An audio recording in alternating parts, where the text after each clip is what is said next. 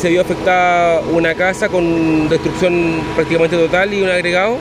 Afortunadamente en el proceso del incendio no tenemos personas lesionadas civiles ni voluntarios lesionados. Tuvimos hace un par de semanas un incendio en, la construcción trasera del incendio de hoy día un incendio bastante violento y lamentablemente hoy día tenemos un incendio en la, casa principal.